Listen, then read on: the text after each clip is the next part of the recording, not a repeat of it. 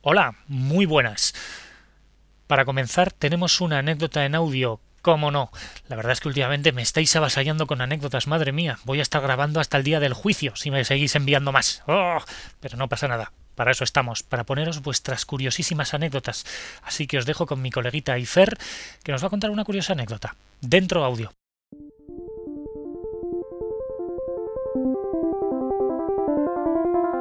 Hola, buenas, soy Fer, un oyente del podcast del Búho.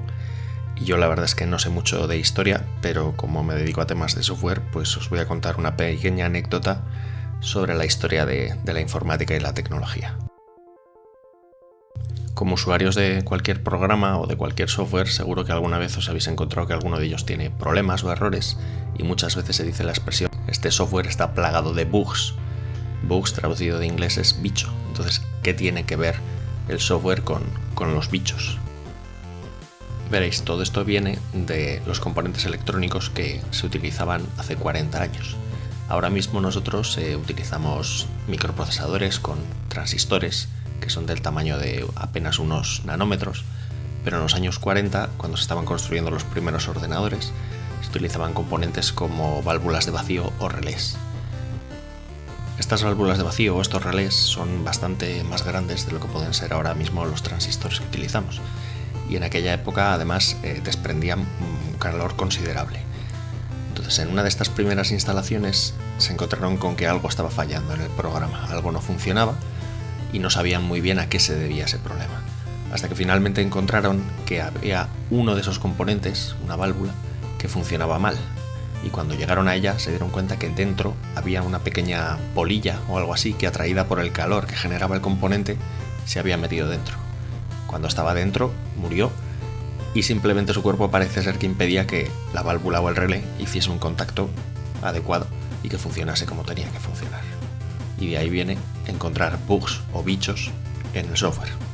Un saludo.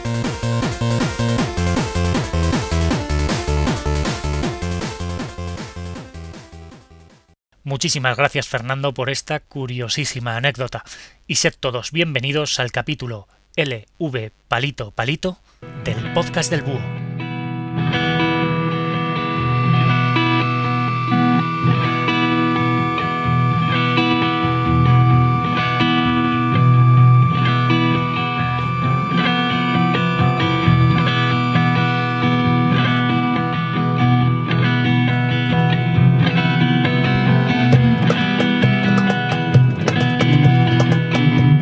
Que viene, en 2013, se cumplirán 300 años de la firma del Tratado de Utrecht, un tratado que dio fin a la Guerra de Sucesión Española, pero que generó diversos problemas enquistados que hoy en día seguimos arrastrando.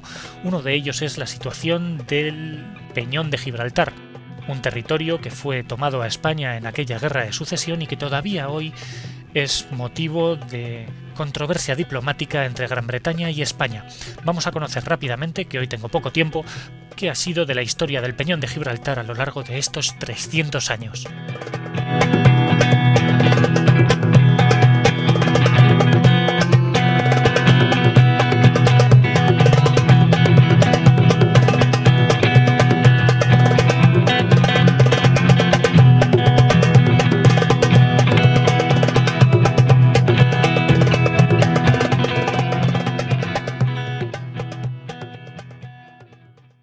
Principios de agosto del año 1704, una escuadra de barcos holandeses e ingleses se dirigieron a Gibraltar, una pequeña península en el sur de España de gran valor estratégico.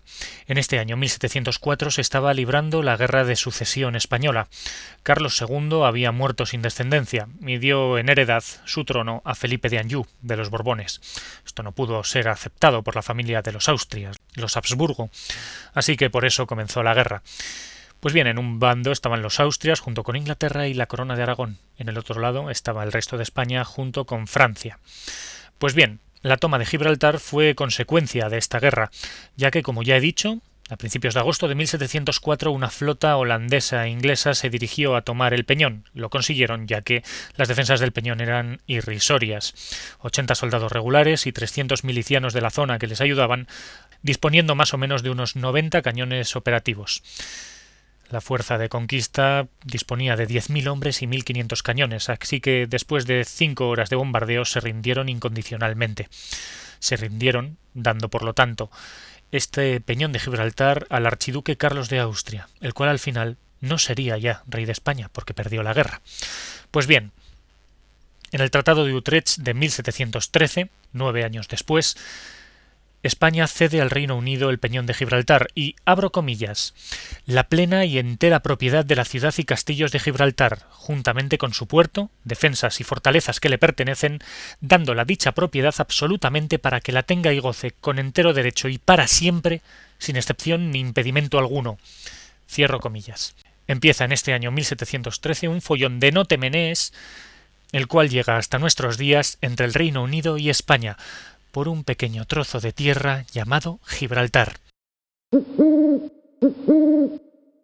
Así pues, firmado el Tratado de Utrecht de 1713, mucha de la población de Gibraltar se refugió en la cercana ermita de San Roque, fundándose así el pueblo actual de San Roque, que todavía posee las armas y diversos documentos y escudos de Gibraltar, como si fuera una especie de campo de refugiados improvisado en la época que, que, acabó convirtiéndose actualmente en una población.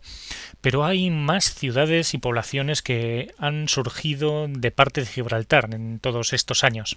Vamos a centrarnos en este siglo XVIII, posterior al Tratado de Utrecht de 1713. Sin ir más lejos, en el año 1727, Felipe V, ya el Borbón, eh, rey de España, no admite el dominio inglés de Gibraltar, así que decide asediar la ciudad de Gibraltar y el Peñón sin éxito en este caso. El sitio de 1727 da como consecuencia el establecimiento de una línea de contravalación para separar lo que sería el espacio gibraltareño del espacio español. Esta línea de contravalación además establece ya definitivamente el límite por el cual España ya deja de ser España y empieza a ser Gibraltar en una zona neutral de capital importancia, como luego veremos. Esta zona neutral es una franja que podréis ver claramente en cualquier mapa. Pues bien, esta línea de contravalación, establecida en el año 1729, acabará convirtiéndose en una población llamada la línea de la Concepción. Pero aún hay más poblaciones que han surgido de la historia del enfrentamiento con Gibraltar. Nos tenemos que ir al año 1779, donde se da el llamado Gran Asedio de Gibraltar, digamos que sería el asedio más duro al que ha sometido España al Peñón de Gibraltar este año 1779 y aprovechando que Inglaterra está ocupada sofocando la rebelión de las trece colonias americanas en Norteamérica, pues España sitia a Gibraltar y la somete a un duro asedio de varios años que termina en el año 1783. España además había aprovechado para recuperar Menorca, en este 1783 se firma el Tratado de Versalles, por el cual Menorca, las dos Floridas y otros territorios americanos vuelven a pasar a España, ya que Inglaterra se los había quitado anteriormente. Pero Gibraltar sigue siendo de Gran Bretaña y así es ratificado en la firma de España y Gran Bretaña en este tratado de 1783. Lo curioso de todo esto es que España se queda con las ganas de entrar en Gibraltar, así que lo que hace es irse enfrente de Gibraltar y repuebla la abandonada ciudad de Algeciras, que llevaba unos cuatro siglos descuidada. Así pues, Algeciras comienza una nueva vida gracias a este intento de tomar Gibraltar en el año 1779. El siglo XVIII fue, por lo tanto, una sucesión de diferentes asedios que intentaron recuperar Gibraltar para la corona española, pero no fue posible. Así que entramos en un siglo XIX en el que España está sumida en una crisis bastante mayor que en el 18, así que hay menos tentativas de tomar Gibraltar. Eso sí, se dan ciertos movimientos en esa frontera entre Gibraltar y España, en esa zona neutral que antes os he mencionado y que ya había quedado delimitada en el Tratado de Utrecht de 1713, se dan ciertos cambios. Inglaterra en el año 1854 decide definitivamente tomar gran parte de esa zona neutral para Gibraltar, y es que Gibraltar había estado viviendo diferentes ataques de peste y de fiebre amarilla, por lo cual pide la instalación de ciertos barracones en la zona neutral que, una vez pasadas las fiebres y las pestes, pues se quedan para Gibraltar. Finalmente, en el año 1909, Inglaterra construye una verja separando la zona neutral en dos partes, una de ellas bastante más grande para Gibraltar que para España. El caso es que Gibraltar había tenido había o había adquirido un gran valor estratégico, más todavía si cabe, porque desde 1869 está construido el canal de Suez, allí en Egipto. Entonces el paso de Gibraltar se vuelve todavía más importante, ya que ya no había que circunvalar África para llegar al Índico, sino que simplemente valía la pena cruzar el Mediterráneo y atravesar el canal de Suez. Con lo cual imaginaos la importancia que cobra Gibraltar. Es por esto que Inglaterra construye la verja en el año 1908.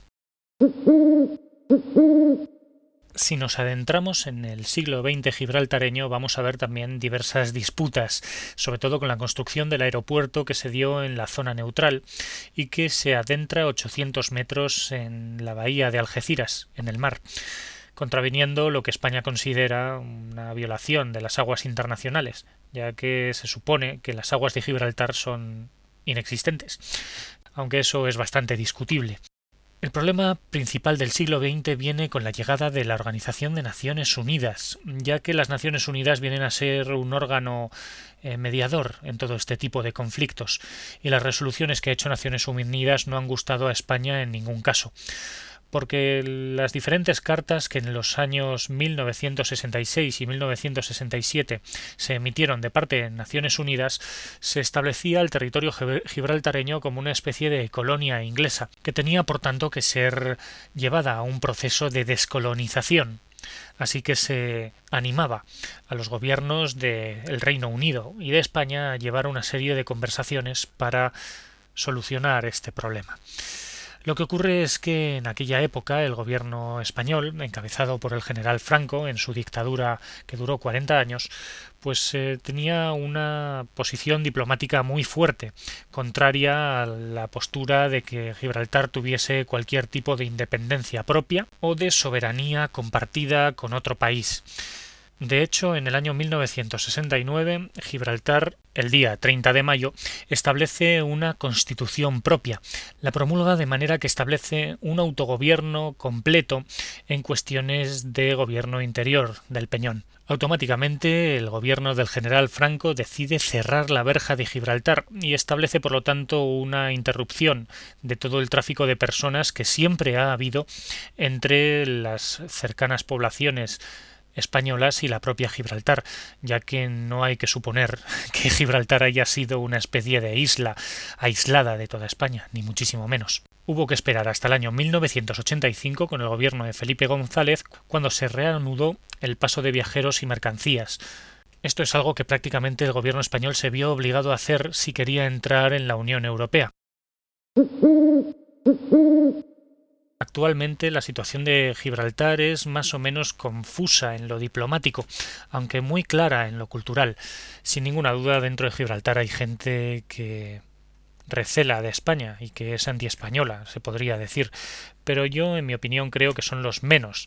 La integración de culturas ha sido enorme y la cantidad de gente de la línea de Concepción y de otras poblaciones como la propia Algeciras que viven de la economía compartida con Gibraltar es muy grande. Por lo tanto, no olvidemos que Gibraltar posee hoy una renta per cápita mayor todavía que la del Reino Unido y genera muchísimos puestos de trabajo para ciudadanos españoles. Cabe destacar que ante todo y culturalmente estamos hablando de una especie de mestizaje. Dentro de Gibraltar viven actualmente unas 30.000 personas residentes, ¿eh? No estamos hablando de los españoles que entran a trabajar a diario, que son miles, sino unas 30.000 personas residentes que en diferentes referéndums, el último en el año 2002, rechazaron por un margen de un 98% la soberanía compartida con España. Por lo tanto, aquí tenemos un enorme embrollo que difícilmente va a ser solucionable con una cesión por parte de Gran Bretaña, porque parece que los propios habitantes de Gibraltar que gozan de unas enormes exenciones fiscales, no hay que olvidarlo, pues se eh, resisten a formar parte de una posible anexión a España.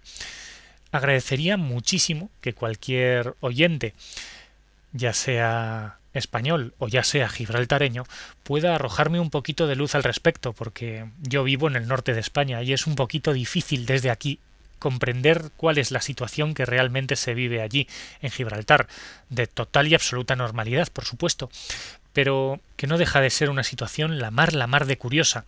Hay que tener en cuenta que la frontera de Gibraltar es la frontera más corta del mundo, 1200 metros solamente tiene la verja que separa el territorio gibraltareño del territorio español, encabezado por la línea de la Concepción. Así pues, podemos considerar que Gibraltar es uno de esos problemas candentes que deja la historia, que el enquistamiento de los años hacen que la bola de nieve sea cada vez, cada vez, cada vez más grande, hasta que llega un momento en el que no se puede dar marcha atrás. La situación de Gibraltar es bastante estable en el día a día, pero parece que puede generar inestabilidad por parte de los gobiernos políticos que se van turnando tanto en Downing Street como en la Moncloa. Por lo tanto, ¿quién sabe qué es lo que va a pasar con Gibraltar?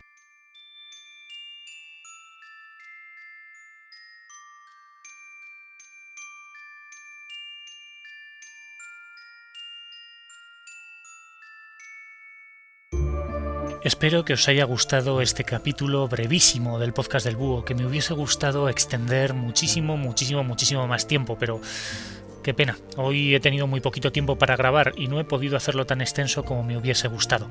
Podéis comentarme lo que queráis, sobre todo si sois gibraltareños, me gustaría saber si tengo algún oyente gibraltareño en el podcast del también en el podcastdelbúho.com o en la página de Facebook del podcast del búho, asimismo como en la cuenta de Twitter arroba podcast del búho. Quiero dar muchísimas gracias a Ifer, a este antiquísimo oyente del podcast del búho por grabarme esta curiosa anécdota sobre los bugs. Y asimismo os emplazo a todos vosotros a que escuchéis el próximo capítulo del podcast del búho. Un saludo.